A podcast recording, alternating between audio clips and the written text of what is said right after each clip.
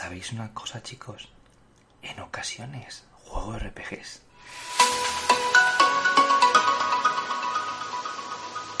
Bienvenidos a un nuevo episodio de Disaster. Hoy me hubiese encantado traeros mucha información sobre la SDQ 2018, pero tengo pendiente un podcast análisis sobre Mario y Luigi compañeros en el tiempo, y lo prometido es deuda. Así que espero que estéis listos porque da comienzo un nuevo episodio de este vuestro podcast, Disaster. Como siempre os voy a dar primero de todo información sobre Mario y Luigi compañeros en el tiempo. Este título, desarrollado por Alpha Dream y por la propia Nintendo, es una secuela directa del juego de Game Boy Advance Mario Luigi Superstar Saga. Un título que recientemente ha mostrado su remake para la Nintendo 3DS, pero vamos a centrarnos en este título en particular, puesto que tiene mucha amiga.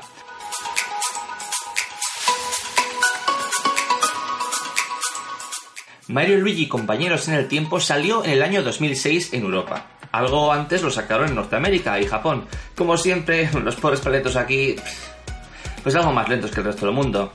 En fin, un juego RPG que está ambientado en el universo de Mario y que nos ofrece una jugabilidad bastante original para ser un juego de este género, porque no solo de subir niveles vive el jugador de rol, sino que su habilidad a la hora de apretar los botones va a ser completamente primordial y necesaria.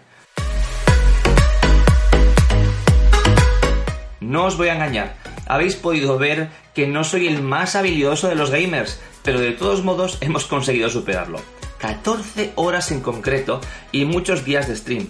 Juego, por cierto, seleccionado por Centrifugadora 1998, gracias a esa suscripción de Tier 3 en Twitch. De verdad, no sabes cómo te lo agradezco.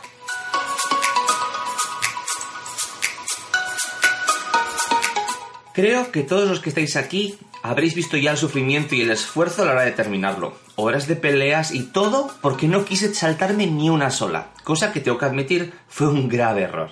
Efectivamente, como cualquier RPG, para que resulte más sencilla la labor de terminarlo, cuanto más subamos de nivel, más sencillo será.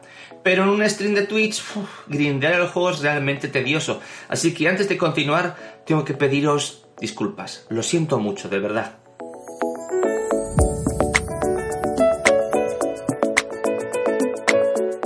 Ahora vamos a ponerlo en contexto, ¿vale?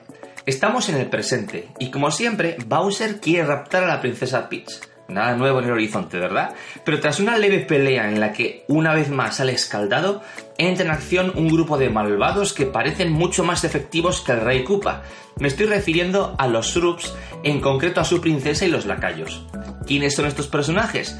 Pues son unos champiñones de voz grotesca que presentan ciertas similitudes con los Toads. Su princesa pretende conseguir el poder del reino del champiñón y no se le ocurre otra cosa que atacar a la propia princesa Peach en el presente y en el pasado. Uh, la trama será intensa y la verdad sea dicha, el guion del juego está muy bien elaborado. Mario y Luigi, con ayuda de los bebés y de otros personajes como por ejemplo el profesor César, tendrán que solventar distintos problemas moviéndose en el tiempo, entre el pasado y el presente.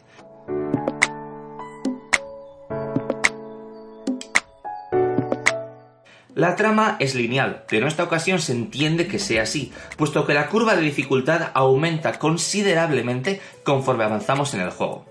Voy a empezar a desgranar el juego en sus apartados artísticos, auditivos, visuales y su jugabilidad para que todo resulte más sencillo, ¿vale?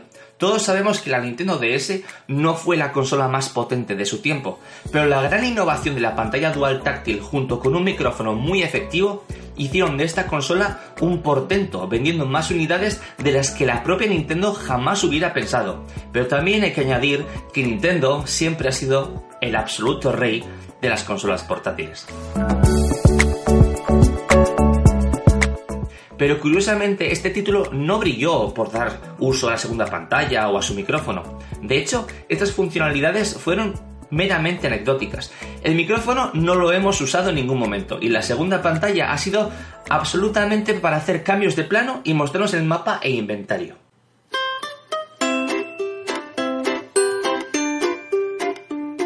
No por ello no aprovecha su potencial. Los gráficos, a pesar de no ser su punto fuerte, son más que correctos, muy coloridos y con una expresividad muy típica de Nintendo. Variedad de enemigos, muchas y distintas habilidades, todos los reinos y zonas han sido recreadas con muchísimo detalle y las cosas como son.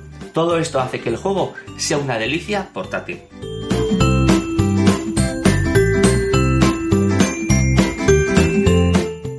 Sonora y los efectos de audio de este juego son sencillamente brutales. Las voces brillan, escuchar a Mario y a Luigi parlotear en italiano no es solo divertido, sino que da muchas ganas de imitarlos. claridad de las distintas melodías de las zonas a visitar y siempre con un punto de tensión cuando el juego lo necesita. Este juego tiene un sentido del humor exquisito. Luigi da el do de pecho con ese dinamismo y esa chispa que lo hace un personaje fundamental, compartiendo cartel con el héroe más común en las filas de Nintendo, su hermano Mario. La princesa no solo se deja raptar esta vez, no, sino que participa de las aventuras de estos dos fontaneros. Aparecen Yoshis, Koopas, Toads, Goombas el universo Nintendo en pleno apogeo con varios guiños a juegos anteriores. Pero eso sí, que no lo voy a spoilear, porque si este podcast logra su cometido, jugaréis al juego más tarde o más temprano.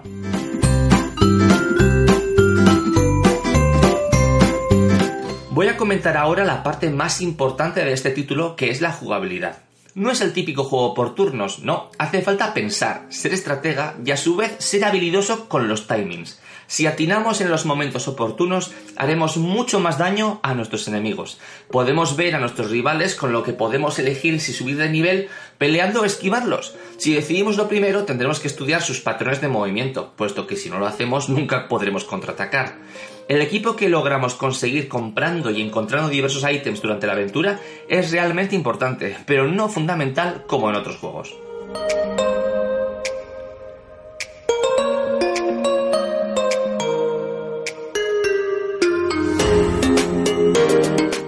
Una parte que me ha resultado curiosa es que al subir de nivel, el juego nos otorga ciertos parámetros, pero a su vez nos deja la oportunidad de elegir uno de ellos para subirlo a nuestro antojo.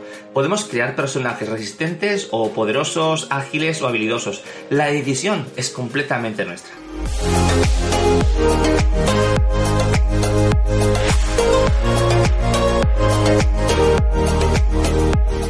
La curva de dificultad está bien compensada, pero en la parte final, a pesar de pegarnos muchas horas grindeando el juego, en ocasiones las peleas se van a hacer duras y tediosas. Su rejugabilidad es bastante limitada, por desgracia, puesto que una vez desvelamos la trama principal, pues hay pocos caminos extras que recorrer. No obstante, son más de 15 horas de juego en una portátil, y la verdad es que eso es muy buena señal.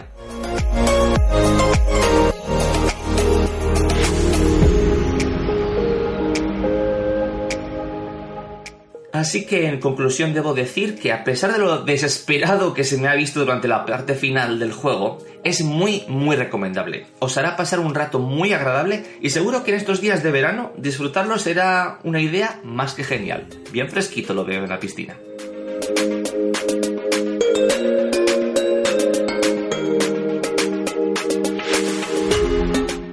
Bueno chicos, aquí termina el podcast de esta semana. Dadle a like si os ha gustado, suscribiros a los diversos canales, que ya de paso tenéis los enlaces en la descripción allá abajo.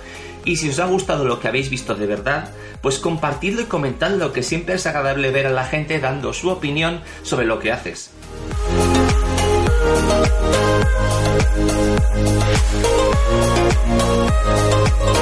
Yo por mi parte voy a empezar a preparar el próximo podcast y a plantear el próximo juego para Disaster, que va a ser Castlevania Down of Sorrow, juego seleccionado por Niena Oronar con su suscripción de Tier 3 al canal de Twitch.